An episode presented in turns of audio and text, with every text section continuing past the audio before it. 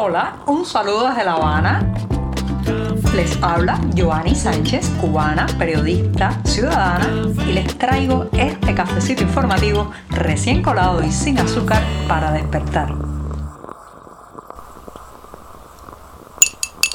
Cafecito con sabor a final de semana. Este que tengo en las manos en esta mañana del 16 de septiembre de 2022. Una jornada que ha amanecido con algunas nubes, cálida pero con algo de brisa aquí en la capital cubana. Así que me voy a dar un sorbito largo y sin una gota de azúcar.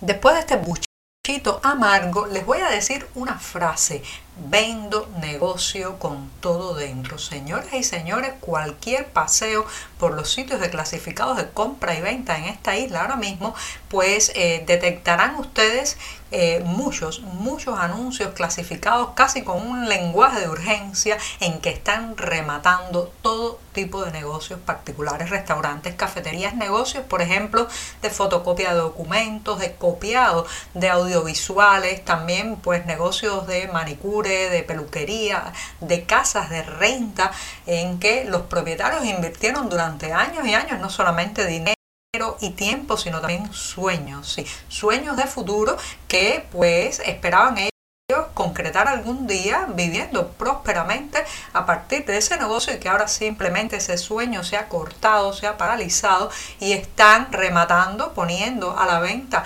estos negocios particulares. Cada vez pues van bajando los precios desesperados los propietarios por eh, rematar y vender cuanto antes. ¿Para qué? Bueno, pues claramente para usar ese dinero para emigrar. Ustedes saben el daño que hace cuando uno de estos negocios cierra sus puertas a todo un entorno a toda una comunidad, no solamente a los empleados, sino también al barrio que muchas veces pues se beneficia. Llegan clientes, llegan turistas, también pues aparecen otro tipo, digamos, de iniciativas alrededor de estos restaurantes, estas paladares privadas porque siempre hay alguien que aprovecha para vender otros productos, vender un souvenir, hacer de taxista particular y todo eso muere cuando el negocio cierra sus puertas. Y eso está ocurriendo a lo largo de toda la isla. Gente que está rematando villas con varias habitaciones, piscinas, vistas sobre la naturaleza o sobre las ciudades porque simplemente quiere hacer las maletas y largarse.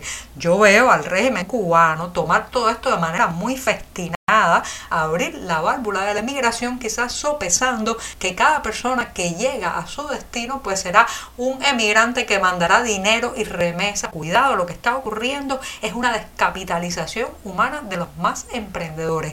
Están muriendo a raudales negocios prósperos funcionando que ayudaban a comunidades, están cerrando sus puertas y no veo un discurso de preocupación, no veo un discurso de alarma, veo un discurso de urgencia y esto es muy urgente. Así que vendo con todo dentro. Esa frase tremenda que está en todos los sitios de clasificados y que muestra la desesperación nacional. Si eres de los que te gusta estar bien informado, síguenos en 14ymedio.com. También estamos en Facebook, Twitter, Instagram y en tu WhatsApp con este cafecito informativo.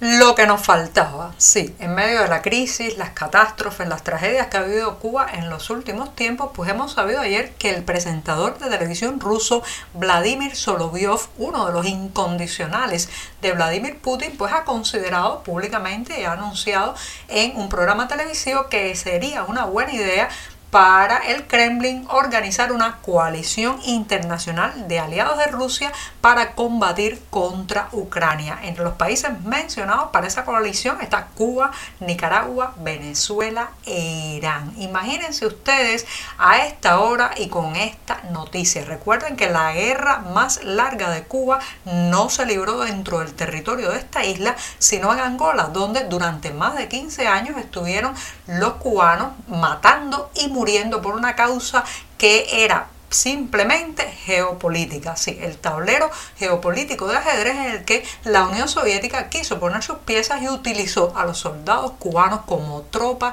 de choque en esas llanuras angoleñas, en esas llanuras africanas. El costo de esa guerra todavía.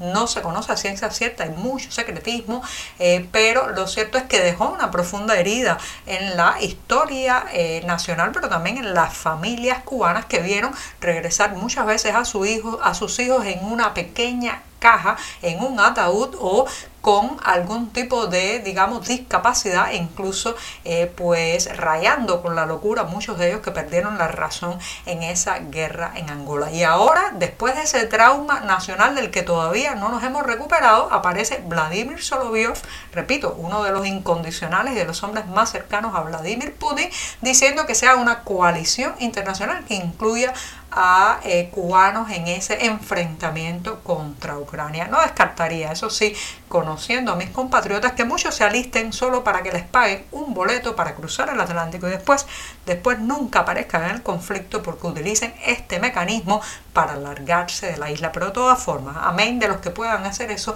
es muy preocupante y puede involucrarnos en una guerra tomando partido, ya saben, por la parte rusa y por Vladimir Putin. Según una información difundida por medios oficiales, a partir del próximo lunes los cubanos podrán comprar un teléfono móvil de factura nacional. Sí, como escuchan, se trata de un dispositivo que ha sido denominado, escuchen, GDMMB10, o sea, ni siquiera para poner nombres atractivos y cautivadores para los clientes son buenos bajo este sistema.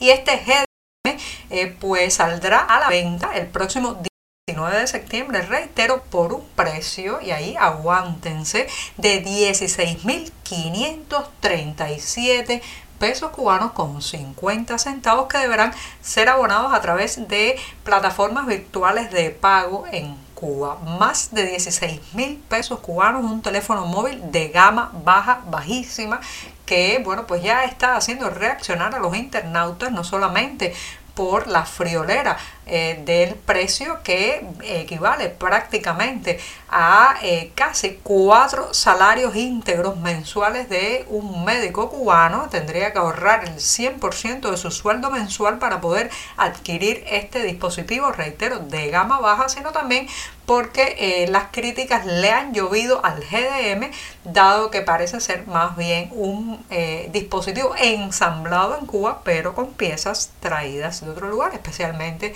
piezas provenientes de China tampoco han podido resolver el tema de que tenga un sistema operativo 100% eh, cubano y bueno pues le han colgado el Android 10 así que ya saben este móvil vamos a poner entre comillas cubano porque parece que lo cubano que tendrá es que se venderá en moneda nacional para aquel que pueda pagar más de 16 mil pesos.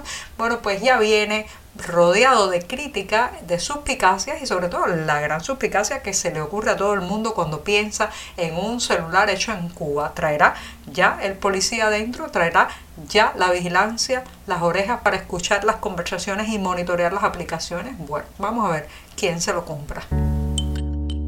Y digo hasta el próximo lunes en este programa con una pincelada de artes plásticas porque se está inaugurando una muestra colectiva que lleva el nombre del reconocido escultor y profesor cubano José Antonio Díaz Peláez.